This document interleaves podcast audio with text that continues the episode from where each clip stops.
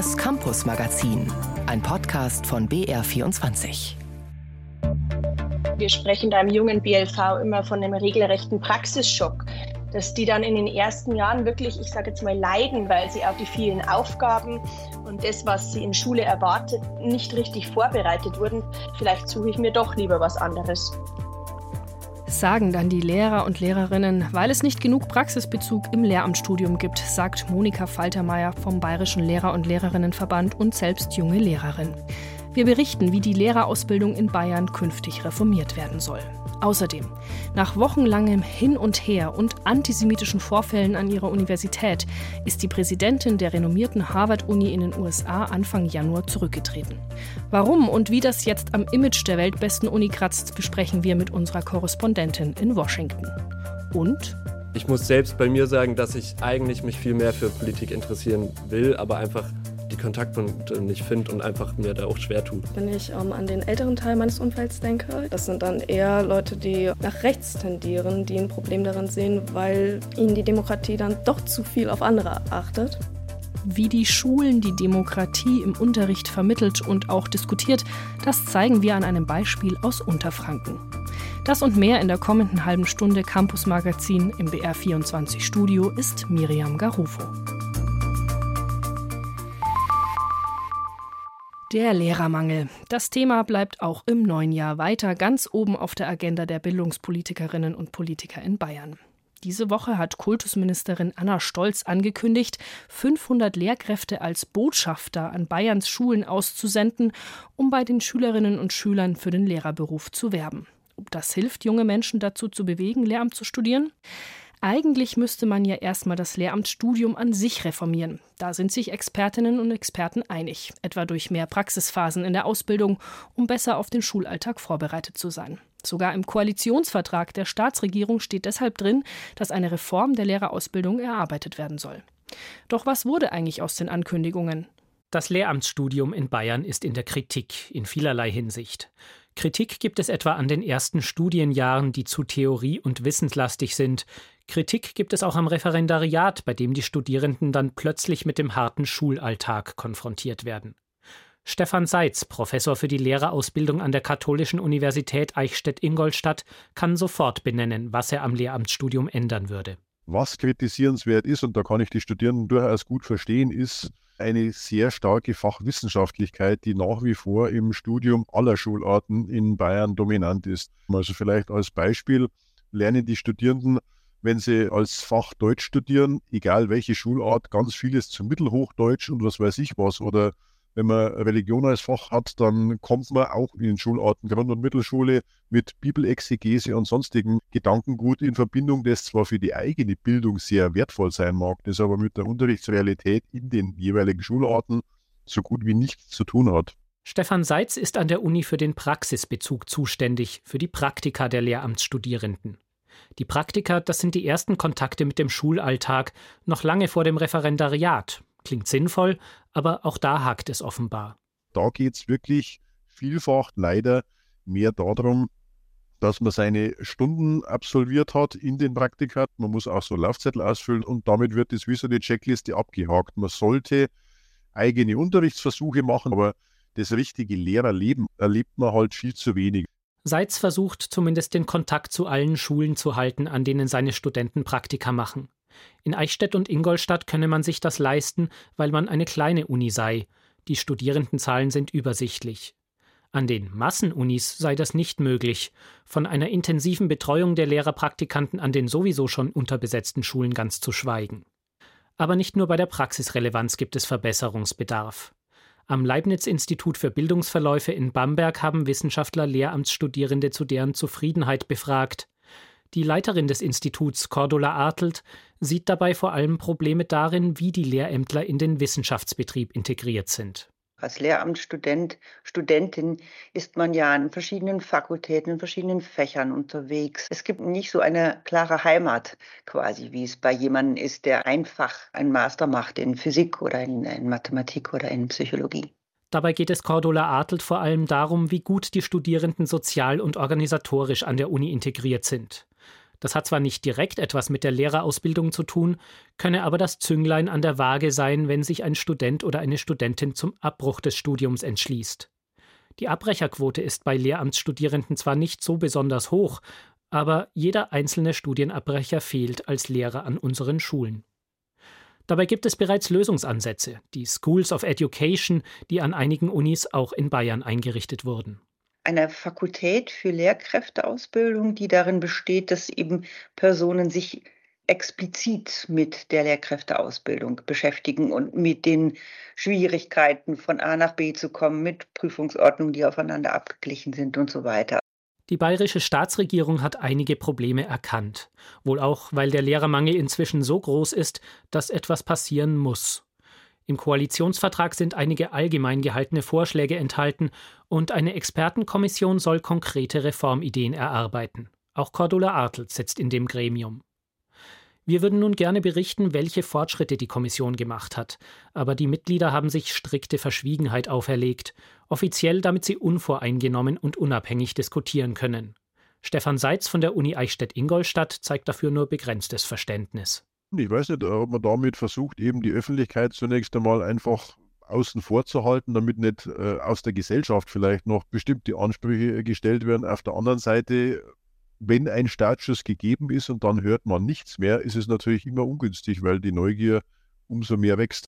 Helfen könnte den Kommissionsmitgliedern der Blick ins Ausland. In manchen Ländern läuft einiges besser, darauf haben die Ergebnisse der PISA-Bildungsstudie wieder hingewiesen. Der Lehrer Alexander Brandt aus Hamburg hat sich die Ausbildung in verschiedenen Ländern angeschaut. Gerade beim Referendariat, also dann, wenn die angehenden Lehrer erstmals länger die Uni verlassen und ganz eigenständig unterrichten, sieht er noch Luft nach oben.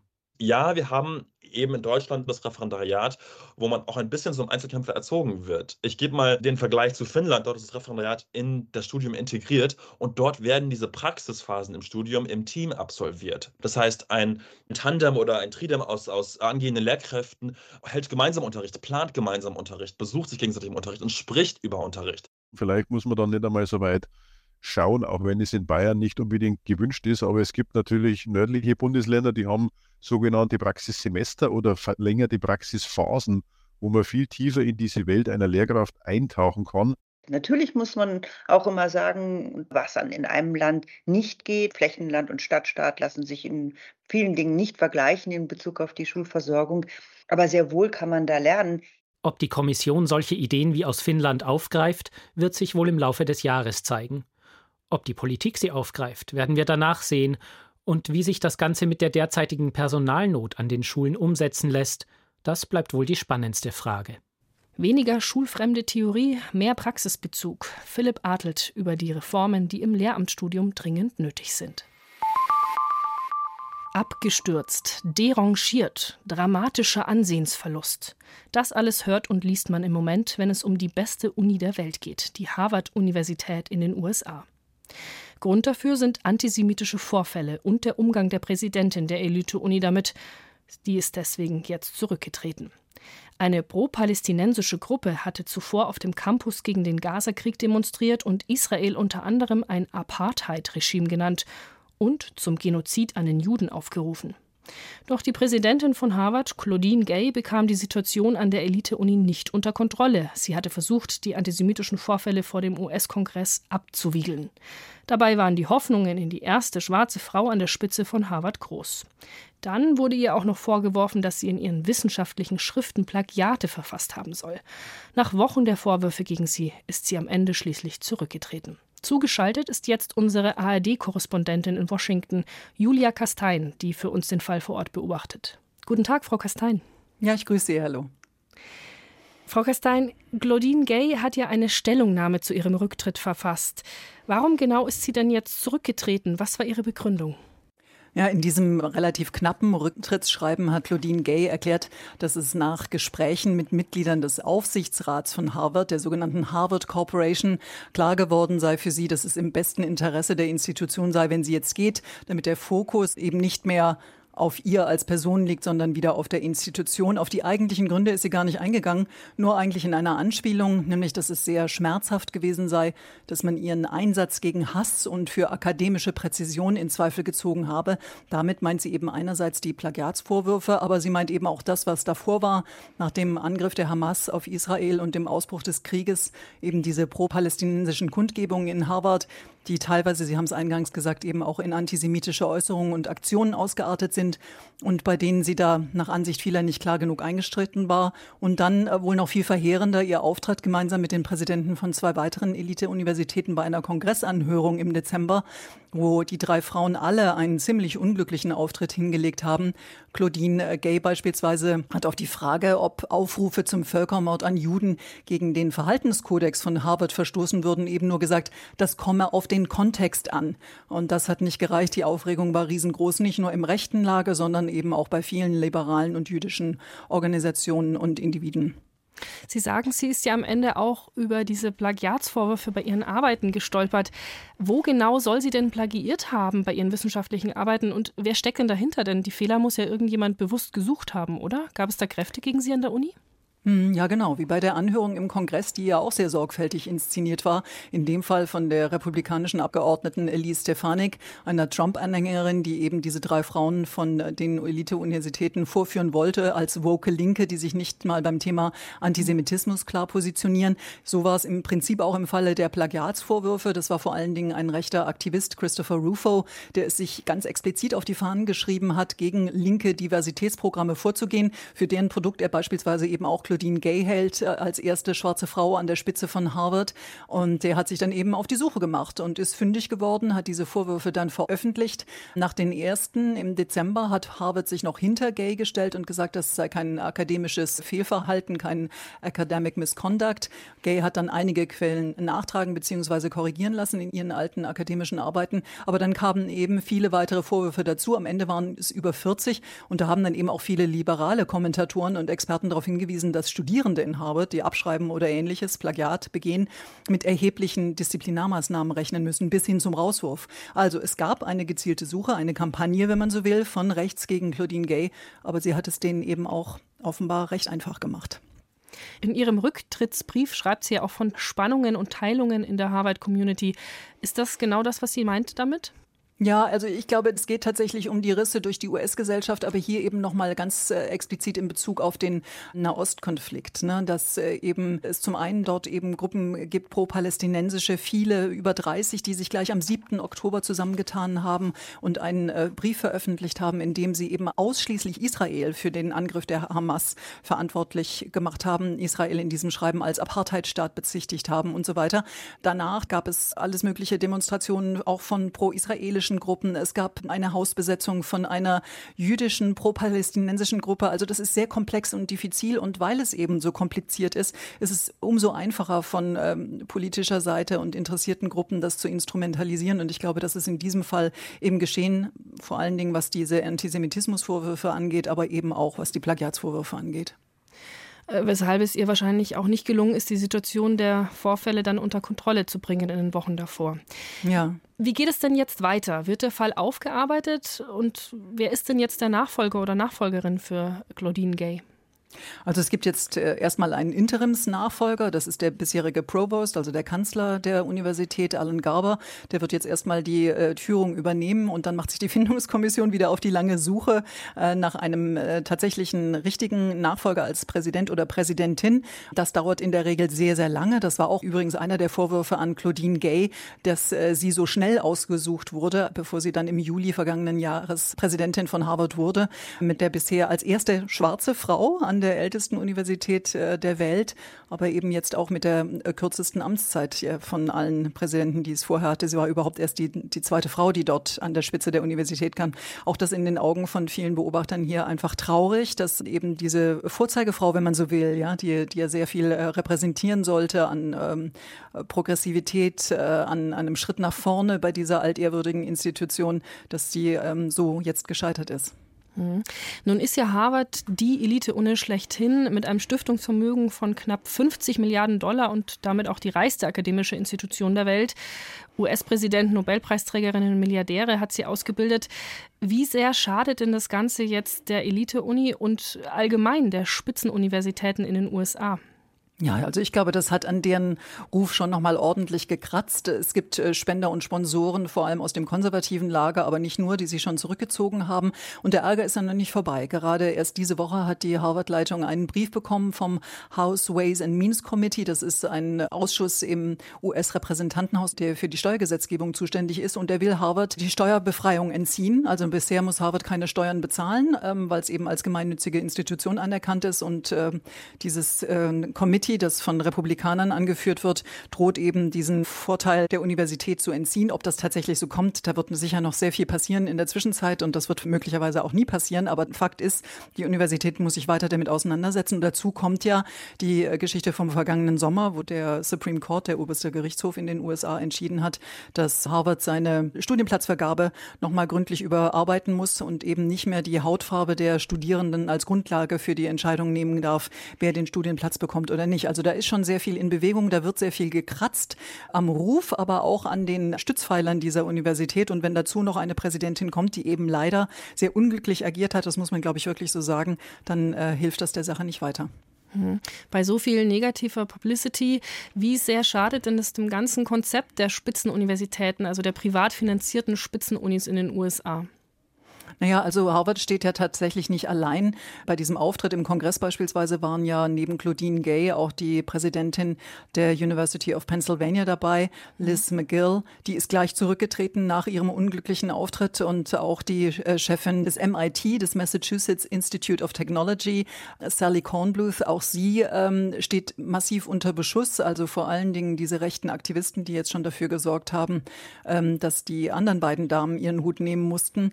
Die kratzen jetzt und sägen am Stuhl von Sally Kornbluth. Also ich glaube, da ist schon viel im Argen. Und äh, insgesamt ist ja diese, diese Frage, funktioniert ein System, das eben immer nur Eliten äh, reproduziert, wirklich gut und bekommt es dieser Gesellschaft? Also ich glaube, da wird, wird es in, in den nächsten Monaten und wahrscheinlich auch Jahren noch viele unbequeme Fragen geben, denen sich diese Universitäten stellen müssen. Also die Spaltung der Gesellschaft ist in den USA auch an den Unis angekommen. Vielen Dank, Julia Kastein in Washington, für diese Hintergrundinfos und Einschätzungen zu den Problemen an der Elite-Uni Harvard. Gerne. Man nimmt nicht wahr, wie ernsthaft die Bedrohungen für unsere Demokratie geworden sind. Das hat der Präsident des Verfassungsschutzes, Thomas Haldenwang, diese Woche in einem Interview in der ARD gesagt. Und er meint damit vor allem die Gefahr des Extremismus von rechts. Haldenwang sagt, und ich würde mir wünschen, dass eben diese Mitte der Gesellschaft, die schweigende Mehrheit in diesem Land, dass die wach wird und endlich auch klar Position bezieht gegen Extremismus in Deutschland, gegen Rechtsextremismus in Deutschland, gegen Antisemitismus in Deutschland. Nun ist es nicht nur Aufgabe der Schulen, die Demokratie zu stärken, klar. Aber trotzdem, die Schule ist der erste Ort, wo junge Menschen geprägt werden. Und deshalb versuchen die meisten Lehrkräfte, demokratische Werte schon im Unterricht zu vermitteln. Und auch die Demokratiebildung an sich steht in diesen Zeiten oft auf dem Stundenplan. Denn auch dort gibt es Diskussionsbedarf im Klassenzimmer. Ein Beispiel aus Heidingsfeld in Unterfranken. Also, wir haben es gehört, äh, wir kennen unsere Demokratie, wir leben in einer. Das bringt mich zu der Frage, wie zufrieden bist du mit der Demokratie in Deutschland? Demokratieeinheit an der Josef Greising Berufsschule in Heidingsfeld. Ein wichtiger Unterrichtsbestandteil für Lehrer Michael Lendner. Extreme, demokratiefeindliche Äußerungen sind in manchen Klassen alltäglich, sagt er. Auch an einer Schule ist nicht alles perfekt und ich glaube, man muss die Probleme auch benennen. Unsere Schüler haben wahrhaftige Sorgen und das, was sie ja äußern, wenn sie mit der Demokratie nicht, nicht zufrieden sind.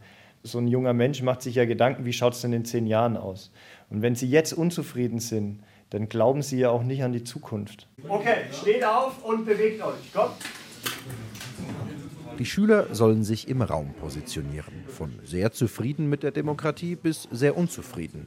Drei Klassen, dreimal die gleiche Umfrage. Etwa drei Viertel der Jugendlichen tendieren zur Unzufriedenheit. Ich muss selbst bei mir sagen, dass ich eigentlich mich viel mehr für Politik interessieren will, aber einfach die Kontaktpunkte nicht finde und einfach mir da auch schwer tue. Wenn ich ähm, an den älteren Teil meines Umfelds denke, das sind dann eher Leute, die nach rechts tendieren, die ein Problem darin sehen, weil ihnen die Demokratie dann doch zu viel auf andere achtet. Und wenn ich in mein jüngeres Umfeld blicke, sehe ich auch Tendenzen gegen die Demokratie, aber aus den gleichen Gründen wie ich, dass man nicht genug auf Gleichberechtigung achtet. Weil wir viel mehr Geld in andere Länder äh, geben als für uns selbst, dann weiß ich nicht. Und auch das mit dem Palästinenser Israel kann uns eigentlich völlig scheißegal sein, was die da drüben machen. Warum wir dann da immer helfen müssen, auch, die lügen alle nur noch. Ich finde schon, dass du eigentlich aufpassen musst, was du sagst, weil du dann klar als Querdenker angestempelt wirst. Also ich finde jetzt nicht mehr, dass das bei Demokratie ist, weil du dann klar der Depp bist, wenn du irgendwas sagst. In einer Klasse wird sogar diskutiert, ob eine Diktatur nicht auch gut sein könnte. Insgesamt scheinen viele hauptsächlich unzufrieden mit der Umsetzung der Demokratie zu sein, befürworten sie aber als Form. Das hat nichts mit Demokratie zu tun, wer gerade an der Macht ist. Bei der Diktator kann ich auch nicht äh, einverstanden sein. Das hilft mir aber nichts. Hier kann ich was sagen, dass ich unzufrieden bin. Aber in der Diktatur kann ich das nicht sagen. Da bereue ich es dann, wenn du es sagst. Die Idee wäre halt, dass halt von jeder Gesellschaftsschicht einer dabei ist, der eine Ahnung hat, wie es da abläuft und so halt das Beste für die Gesellschaftsschicht dann rausholen kann. Nicht alles läuft ideal. Umso wichtiger ist es für Michael Lendner, den Jugendlichen zuzuhören und mit ihnen zu reden. Dann wird auch Winston Churchill recht behalten. Der sagte einst, die Demokratie ist die beste aller schlechten Regierungsformen. Christoph Schneider war an der Josef-Greising-Schule in Heidingsfeld und hat dem Demokratieunterricht gelauscht. Raubkunst aus der Kolonialzeit sorgt immer wieder zu Recht für Schlagzeilen. Im Jahr 2022 etwa haben die Benin-Bronzen für Aufsehen gesorgt. Die Bronzen sind Skulpturen, die zur Zeit der Kolonialisierung im Gebiet des heutigen Nigerias geraubt und nach Europa verkauft worden sind. Damals wurde ein Teil der Bronzen aus Deutschland wieder zurückgegeben. Doch in deutschen Museen, Universitätssammlungen, ja und sogar in Schulen in ganz Deutschland lagern noch ganz andere Dinge aus der Kolonialzeit. Haare, Knochen und Zähne von Menschen. Insgesamt mehr als 17.000 menschliche Überreste aus aller Welt. Das hat eine Umfrage der Kontaktstelle für Sammlungsgut aus kolonialen Kontexten in Deutschland im Auftrag von Bund, Länder und kommunalen Spitzenverbänden jetzt ergeben. Die Zahl sorgt für Diskussion. Wie sollen die Einrichtungen damit umgehen? Doris Tromballa über das unrühmliche Erbe der Kolonialzeit in deutschen Museen und Universitätssammlungen. Es ist der 9. April 2019. Sanfte Rauchschwaden wabern durch das Museum Fünf Kontinente in München. Eine ruhige, feierliche Zeremonie beginnt. Der mumifizierte Leichnam eines indigenen Australiers wird den Angehörigen zurückgegeben. Museumsdirektorin Uta Werlich erinnert sich. Die Rückgabe des Ancestral King war für uns alle ein sehr bewegender Moment, weil man eben doch sehr deutlich spüren konnte, dass in diesem Moment, als die Nachfahren, die anwesenden Idinji, den Leichnam übernommen haben, eine Rehumanisierung stattgefunden hat. Und das hat uns alle sehr bewegt. Acht Jahre Forschung gingen der feierlichen Zeremonie voraus, bis geklärt werden konnte, woher die Überreste des Yidinji Ancestral Kings stammten. Eine deutsche Expedition hatte ihn im 19. Jahrhundert bei einer Bestattungszeremonie im heutigen Queensland geraubt. Wie viele derartige menschliche Überreste aus kolonialen Kontexten in deutschen Sammlungen lagern, hat jetzt eine Studie abgefragt. Ein halbes Jahr lang trug Maria Leonor Perez Ramirez diese Informationen zusammen. Es war alles möglich, muss ich sagen, und es ist für mich sehr schwierig, darüber offen zu sprechen. Es geht um Skeletten, es geht um Haarproben, es geht um Schädel. Und diese Informationen so trocken auszuwerten und damit umzugehen, war für mich persönlich sehr schwierig.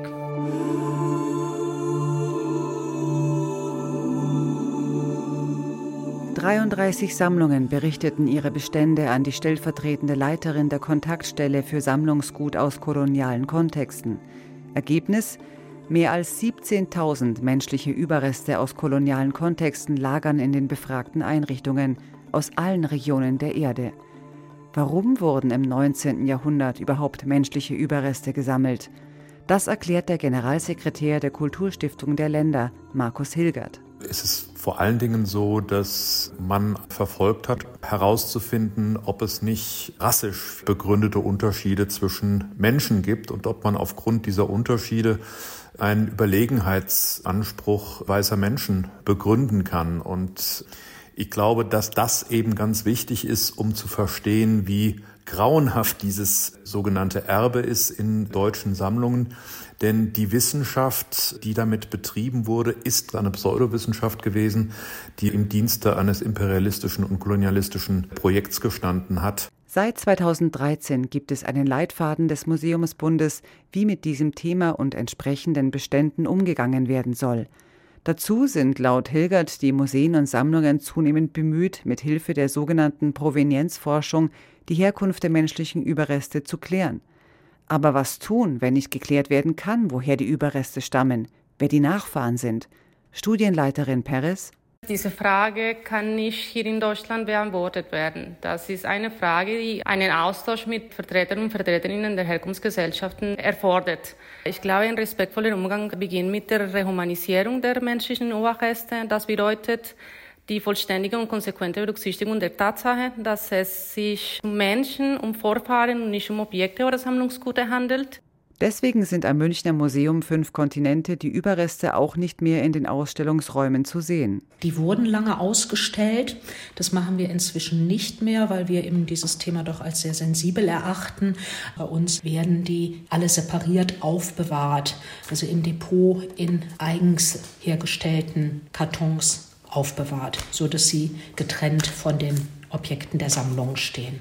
Auch wenn die Umfrage eine erste Zahl geliefert hat. Wie viele menschliche Überreste aus kolonialen Kontexten sich tatsächlich in Deutschland befinden, ist immer noch nicht vollständig geklärt. Denn Markus Hilgert weiß noch von ganz anderen Beständen außerhalb von Museen. Mir ist auch berichtet worden, dass es teilweise in Schulen noch menschliche Überreste gibt, anhand derer man versucht hat, anatomische Gegebenheiten zu erläutern. Und es ist wohl hin und wieder auch so, dass diese menschlichen Überreste dann auch aus kolonialen Kontexten stammen. Man muss sich, glaube ich, einfach vergegenwärtigen, dass man nie wirklich begriffen hat und möglicherweise auch bis heute nicht wirklich begriffen hat, dass es sich um Menschen handelt. Man hat vielmehr so gehandelt, als handelt es sich um Museumsobjekte. Als Positivbeispiel für den Umgang mit gesammelten menschlichen Überresten nennt Peres das Grassi-Museum in Leipzig, wo ein eigener Raum dem Thema gewidmet ist und zur Reflexion einlädt. Markus Hilgert ergänzt als Denkanstoß ich glaube, wenn wir uns selbst vergegenwärtigen, wie wir uns fühlen würden, wenn unsere Großmütter, unsere Großväter, unsere Urgroßmütter in Einzelteilen in Museen lagern würden, weit, weit weg von Deutschland, dann verstehen wir, wie schmerzhaft dieses Thema ist und wie wichtig es ist, dass wir da zu einem angemessenen und vor allen Dingen ja einem menschenwürdigen Umgang finden. Die Ergebnisse der Studie werden jetzt vom Auswärtigen Amt den Regierungen der Herkunftsländer zur Verfügung gestellt. Damit endet das Campus-Magazin auf BR24. Im Studio war Miriam Garufo. Das Campus-Magazin, ein Podcast von BR24.